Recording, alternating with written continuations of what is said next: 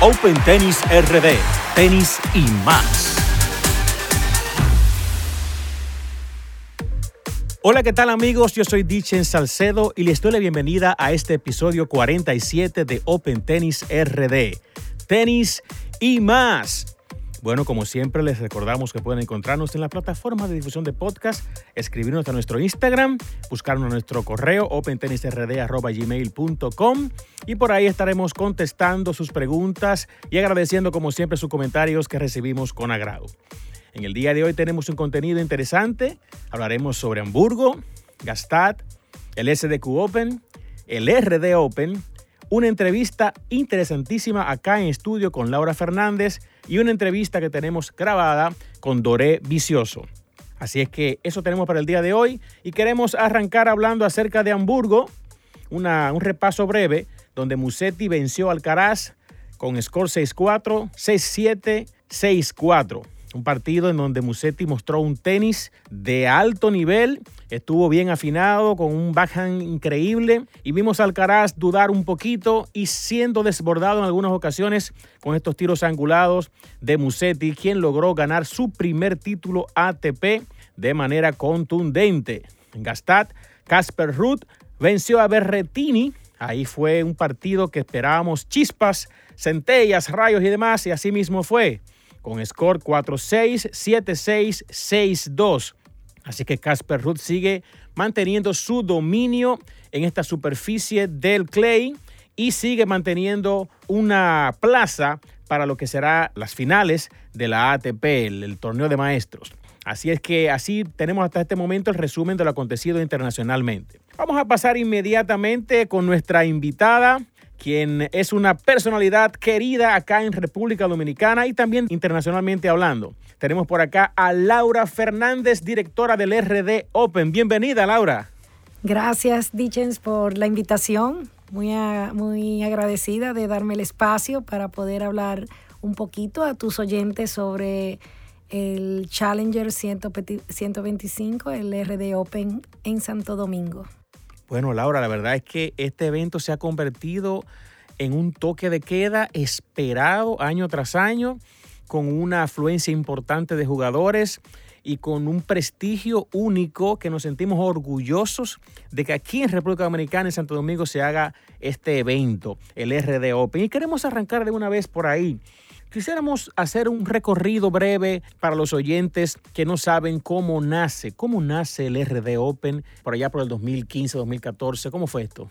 Sí, en el 2015 comenzamos con interviniendo en lo que eran los torneos Challenger. Anterior a eso, estábamos incursionando con la ITF en los futures en el país.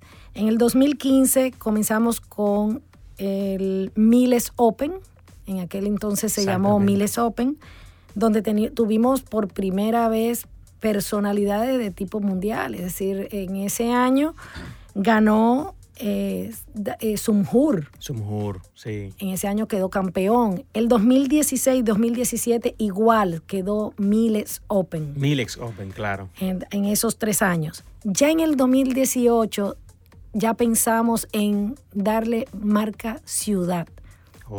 Y hacerlo. En el 18. En el 18 se nos ocurre, ¿por qué no hacerlo marca ciudad? Bien. Y lo llamamos SD Open, Santo Domingo Open, que más adelante pues va a seguir ese nombre en otro tipo de eventos involucrados por el tenis. Pero, ¿qué pasó este año? Sabes que eh, Santo Domingo Open se celebró en el 2018 y 2019. Correcto en el 20 eh, y 21 con la pandemia, tuvimos que, eh, decidimos no hacerlo, pudimos haberlo hecho en el 2021, pero la ATP tenía regulaciones muy fuertes sobre no, la, no, no permitir ningún tipo de público en graderías. Sí. Para, para nosotros como isla es muy difícil vender un evento tan en un evento que, cuesta montarlo cuando no tenemos público. Nuestros patrocinadores, nuestros principales patrocinadores, tienen marcas que, son muy vendibles al público. Y hacer un, torneo sencillamente por hacerlo para nosotros no... No, no tiene sentido. No, tenía sentido. Entonces tuvimos esos dos años pues fuera del calendario del ATP y este año que ya flexibilizaron todo esto de las vacunas, las restricciones de un metro con el jugador y demás, volvimos con fuerza. Este año dijimos, vamos por más. Queremos darle marca país. Y por eso le ponen RD. Y por eso cambiamos de SD Open ARD Open. Excelente. En este caso, el Ministerio de Turismo entró con fuerza también al nosotros llamarle marca país, al nosotros ponerle marca país. También a nosotros eh, es muy, es el, el ATP Challenger más grande, es decir, ya no hay más, más alto que este nivel. 125 de este 125. ATP Challenger 125. Ya tendríamos que optar por un 250. Sí que estamos coqueteando con la idea para, para dentro de dos años. Excelente. Entonces, ahí ponerlo marca país ya nos abre internacionalmente una amplitud en cuanto a vender el evento a las islas. Muy bien. Eh, eh, no solo a, a, nuestros amantes del tenis en Dominicana, sino que se pueda abrir mucho más a, a todas las islas cercanas y vender el paquete como, como hace Miami, Sí, Miami Open, que tú vas y vas por una semana a ver buen tenis y, lo coges de vacaciones. Esa excelente, es la idea. excelente. Laura, vamos a, hablar acerca de tu rol en el evento.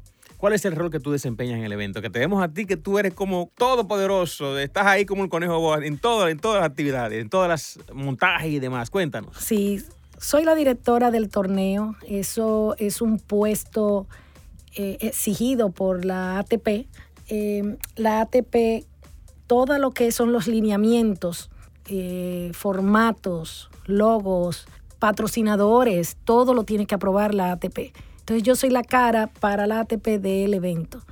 Eh, todo lo que es eh, branding, colores, colores de los uniformes, de los, hasta cosas tan sencillas como los colores del uniforme de los boleros. Oh, todo todo tiene que venir aprobado.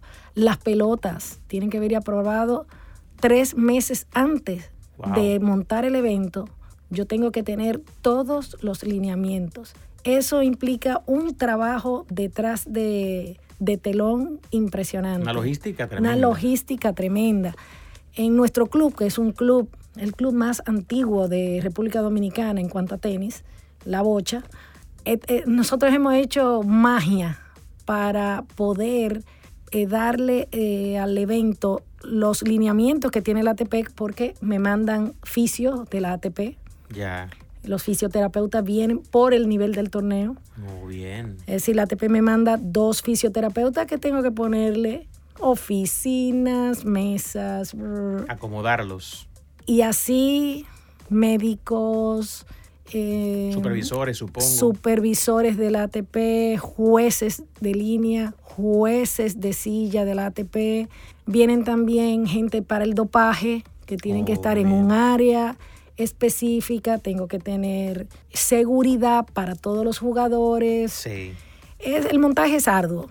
Entonces, todo eso lo tiene que llevar la directora de que todo se dé la cantidad de pelotas que hay, que hay que usar, hay que dar, por ejemplo, para, para tú pelotear, para el jugador pelotear, es mandatorio darle un tubo nuevo de pelota a cada jugador. Entonces hay que tener unas 3.000 pelotas para este torneo. Y cuando entrenan también, ¿no? Cuando entrenan, es, es una logística grande, grande, grande, grande. Tremendo. Y cuéntanos acerca del listado de jugadores de, esta, de este RD Open, Laura? A ver cómo andamos este año.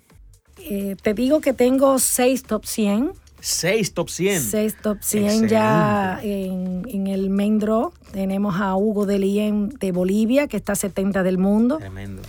Tomás Echeverry de Argentina. Federico Coria. Uh, Federico, que está jugando súper bien. Súper bien y, ha venido dos veces. Esta es la tercera vez que viene buscando ya eh, el ganarlo. Él quedó de finalista contra Juan Pablo Varilla en el 2019. Viene Juan Pablo Varillas a defender, a defender su corona. A defender su corona, porque él la ganó en el 2019. Tuvimos dos años sin, sin tenerlo, así que viene a defender. Bien. Viene Pedro Cachín de Argentina, que está a 90.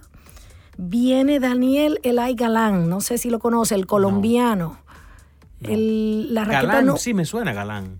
Galán es el jugador número uno de Colombia. Sí, sí, claro, claro.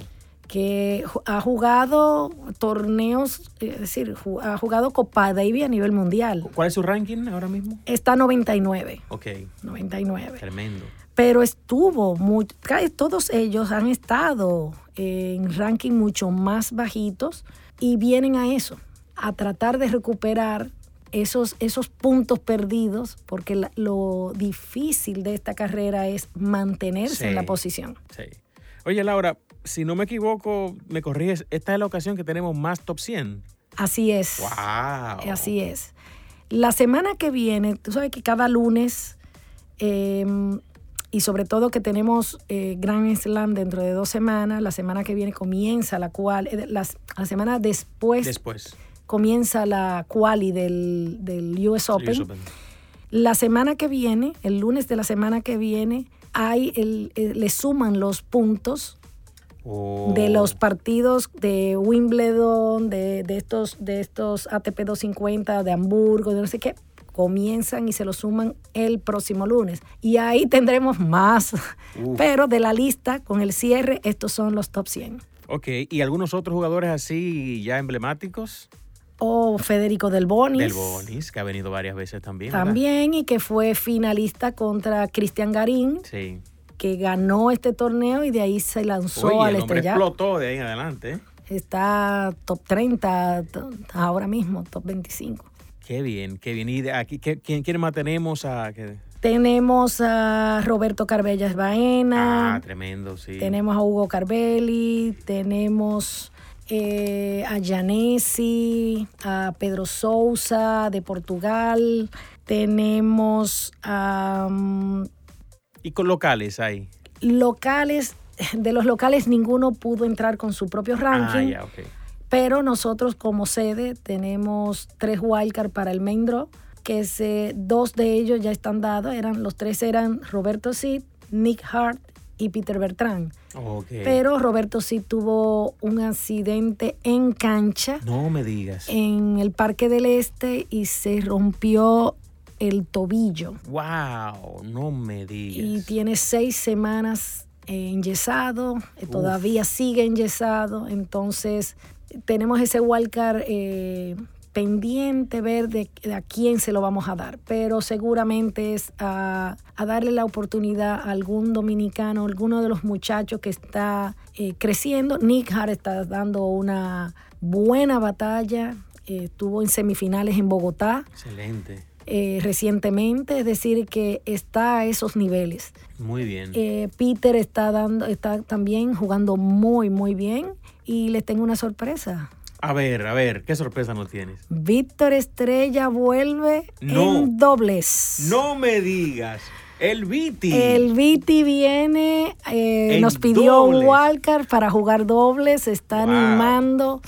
O sea que está entrenando por ahí. Está entrenando, va a jugar dobles con Peter Bertrand. Eh, Peter está oh. jugando muy bien el dobles, sí, muy, muy bien el dobles. Y va a jugar con él y está muy, muy animado a ver si coquetea con la ATP otra vez. no me, también, no relajes. Pero ese Viti no es fácil, señor. En dobles lo puede lograr, te digo, es un guerrero, es un guerrero y ah, en dobles la edad no, no, no, interviene. y más él que físicamente está muy bien. Se mantiene en buena forma. Muy buena forma, siempre fit. Así que vamos a tener al Viti de vuelta en cancha. eso, eso son buenas noticias porque siempre nosotros queremos ver al gran Viti que nos ha dado tantos momentos alegres. Exactamente. Hemos vivido gracias a Viti, ese guerrero eh, eh, inigualable que es conocido mundialmente. Correcto. Por, por haber eh, hecho hazañas como haber ganado el, el tres veces, tres veces y, y, haber jugado los cuatro grandes también. Correctamente. Con papeles, vamos a decir que, decentes. Así es que estamos muy contentos de, dar esta noticia a todos nuestros oyentes, que el gran Víctor Estrella Viti vuelve a jugar dobles. Qué bien. Cuéntanos a ver, em, ¿cuándo inicia la quali? La quali inicia el domingo 14. estamos planificando que sea eh, en horario de 11 de la mañana hasta acabar. En este año tenemos un cuadro de 24 jugadores. La ATP así lo, lo hizo para dar chance a que seis jugadores puedan entrar al main draw. Entonces, eh, comenzamos el domingo en la mañana, se juega la primera fase de la quali, termina el lunes junto con el main draw. Excelente. Así que el main draw sería del 15 de agosto al 21. El domingo 21 tenemos la final de sencillos y el sábado 20 la final de dobles. ¿Por qué separado? ¿Por qué? Porque estamos a la previa de un gran slam. Ah. Entonces, todo eso son eh, detalles que vienen de las altas autoridades. Oh y no hay manera de que uno quiera tener las finales juntas cuando uno elige una semana previa a un gran slam. Sí, sí, sí. Laura, y cuéntanos de los, de los horarios, cuáles son los horarios. El club sabemos que ya es la, es la, bocha. El, el, club sede es el Santo Domingo Tenis Club La Bocha, donde todo el mundo lo conoce. Correcto. En Euclides Morillo, en, en Arroyo Hondo. El horario de, de juego de la cual y el domingo eh, iniciando a las 10 de la mañana hasta finalizar. Son 12 partidos de quali que tendremos. Señores, son muy buenos jugadores los que vienen a la quali. Es, es como si fuera otro challenger. Uf, qué bien. Son eh, top 300. Muchachos 216, 218. Nuestro challenger cerró, se dice que cierra cuando el main draw, el último jugador que entra de nosotros fue ranking 206. Es decir, que nosotros tenemos en el main draw de 206 hacia abajo. Excelente. Hasta 70. Buen nivel. Muy alto nivel, muy alto nivel. Es decir, que del 208 es quali. Entonces imagínate tú un 208 del mundo. que juega igual que cualquiera. Sencillamente. La experiencia, el rodaje se nota. correcto, pero es eh, vamos a tener, señores, otro otro mini challenger en la quali. Entonces los horarios ya cuando arranque el main, el main draw el lunes ya comenzamos 11 de la mañana la última ronda de quali, pero el main draw arranca a las 3 de la tarde. Cuestión de que vamos a tener horarios nocturnos, eh, uno antes 9 de la noche para cerrar 10, 10 y media, 11 de la noche, es la idea. Excelente, excelente. Vimos que el, que el price money subió también. Sí, esos son lineamientos también de la ATP en este año para darle mayor posibilidad a los jugadores realmente. Qué bien. Es decir, está repartiendo el dinero desde la qualifier, que yo me, parece muy justo. Qué bien. Eh, son muchachos que, que se fajan el año entero y tú gastar el dinero para venir a un torneo y, perder en primera ronda y, no llevarte absolutamente nada me parecía injusto. claro. Ahora no. Excelente, excelente. Laura, bueno, pues algunas palabras finales que quieras decir a los oyentes, algunas informaciones que se nos queden por ahí, que tengas. Darte las gracias. Darte las gracias, Diches, de verdad ha sido un placer eh, que me hayas permitido hablar un poquito en tu podcast que es tan oído a nivel nacional. Así que mm, solo resta decirle que es, es la primera vez que vengo y espero que no sea la última. Bueno, anunciamos ahora que próximamente, cuando tú estés más tranquilita, vamos a hacer una entrevista ya especial de tu carrera, tu trayectoria, que es muy interesante. Hay muchas cosas interesantes que conocer de Laura. Con una trayectoria importante, jugando centroamericanos y de todo. Además de eso, su papel ya como organizadora de eventos y todo esto. Hablaremos de eso en su momento, porque ella está muy, muy ocupadita. Así que gracias, Laura, por, por estar con nosotros, por traernos estas informaciones y estas noticias, estas sorpresas que nos has dado en esta ocasión. Gracias a ti, Dichens. Bien, continuamos ahora con una entrevista que realizamos a Doré Vicioso, propietario de Sporter y el SDQ Open. Escuchemos. Nos encontramos acá con Doré Vicioso, propietario de Sporter. ¿Cómo está todo, Doré? Todo bien, todo bien, Dichense. Aquí estamos en el SDQ Open, señores, desde Open Tennis RD transmitiendo. Estamos transmitiendo las finales del SDQ. Tenemos seis categorías que están debatiéndose ahora mismo. La gran corona, el gran trofeo para sacar los finalistas, campeones y finalistas de cada una de las categorías. Cuéntanos, Doré, tu experiencia en esta incursión al mundo del tenis, de. Mira, eh, nosotros como agencia de marketing deportivo, porque es lo que somos, somos una agencia de marketing deportivo que estamos prácticamente, o estamos prácticamente en todas las disciplinas deportivas. Una en la que no habíamos entrado, no habíamos incursionado, era precisamente el tenis. Entonces, fruto de algunas conversaciones con marcas que tenemos aliadas en los proyectos que hacemos y demás, pues surgió definitivamente la idea de poder aprovechar y de crear un espacio de tenis que fuese distinto. O sea, cómo reinventamos los torneos eh, amateurs. Porque lo que, está, lo que habíamos visto era, bueno, tenemos, eh, tenemos varios eventos, pero entendíamos que había que darle un empujoncito para darle un poco más de nivel, un poco más de calidad, un poco más de esmero y de detalle para los jugadores amateurs, que al final son los más y son los que, lo que hacen la comunidad. Los profesionales son profesionales, pero no son la comunidad Correcto. de tenis. Entonces, eh, nos vimos esta parte, nos unimos a Post, que es una agencia que tenemos cerca, de hecho estamos en el mismo edificio y todo. Y bueno, nos reunimos, ellos tenían algunas marcas que podían estar interesadas, nosotros teníamos las nuestras. Y lo que hicimos fue unirnos para juntos conceptualizar lo que hoy en día es el SDQ Open. Es primera vez que estamos dentro del tenis y la verdad es que la experiencia ha sido muy enriquecedora. El público es un público depurado, es un público educado, es un público que realmente eh, para nosotros es una experiencia nueva porque estamos acostumbrados a quizás estar en disciplinas más populares. Sí. Eh, Estamos en voleibol, estamos en fútbol, estamos en baloncesto, estamos en béisbol, en la liga invernal, o sea, estamos en la mayoría de las, de las disciplinas deportivas en el país. Y bueno, y la experiencia definitivamente ha sido muy satisfactoria en lo que es SDQ Open de hecho, hoy mismo vamos a anunciar la fecha del año próximo, que ya la tenemos. Excelente. Eh, primicia para los seguidores de Open Tennis. Ya esto va a salir ya cuando tú hayas dado la primicia acá. Pero sí, sí, va, la idea es hacerlo el primero de junio del, año, del 2023, el año próximo. Excelente, excelente. Primero de junio, ya tenemos la fecha, del 1 al 15.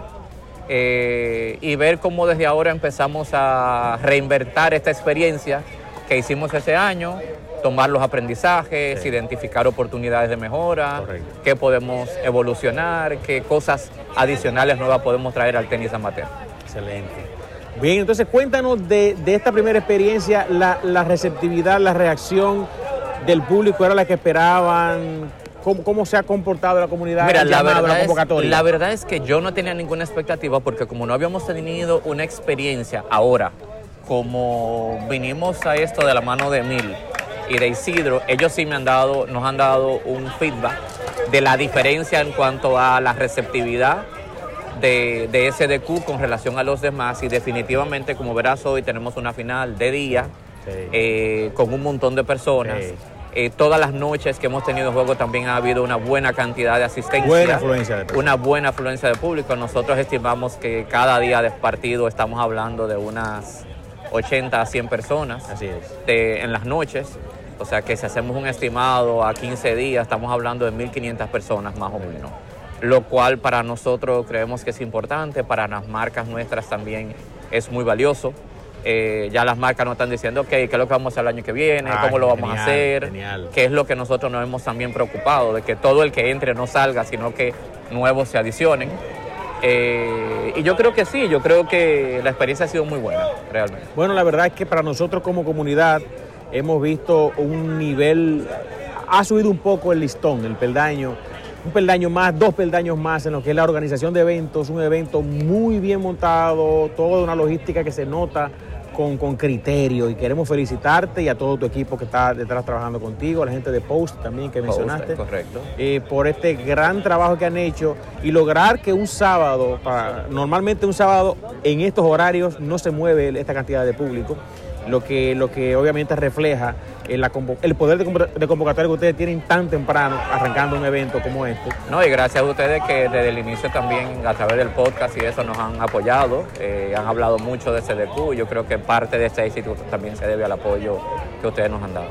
Bueno, estamos muy contentos de tenerle y ojalá que esto se pueda instituir ya como un clásico en, todo, en, nuestra comunidad tenística todos los años, el SDQ Open, cualquier otro evento que puedan ingeniarse por ahí también en esta comunidad de tenis que tanto pasión, tanta pasión genera en todos nosotros y en todos los que nos siguen. Estamos en eso, estamos pensando. Eso sí te lo puedo asegurar. Todavía nada definido, pero sí estamos pensando que otras nuevas cosas podemos eh, aportar al tenis, porque al final de cuentas a cada disciplina en la que entramos, lo que intentamos es, lo que intentamos es innovar, traer cosas nuevas, como tú dices, subir los listones, traer calidad, una visión diferente de las cosas. Eh, definitivamente es lo que hemos intentado en todos los lugares que hemos ido y así mismo es lo que hicimos hacer con el tenis. Bueno, Doré, gracias por esta entrevista, gracias por la incursión una vez nueva vez a este mundo del tenis y esto ha sido un reportaje especial para Open Tennis con Doré Vicioso y Dichen Salcedo con todos ustedes. gracias, Doré. Gracias a ti. Bueno, pues vamos a anunciar los próximos torneos nacionales e internacionales. Tenemos el Verano Van Reservas del julio 26. Tenemos el Prospect Tennis Open del 29 de julio al 7 de agosto. Tenemos la Champions League All-In en agosto. Tenemos el RD Open, que ya hablamos, del 15 al 21 de agosto. Y también en el plano internacional tenemos a Montreal que arranca el día 7 al 14 de agosto. Tenemos Cincinnati del 14 al 21 y el US Open del 29 de agosto al 11 de septiembre. Así es que hasta aquí hemos ofrecido a ustedes el episodio 47 de Open Tennis RD, tenis y más. Hasta la próxima amigos.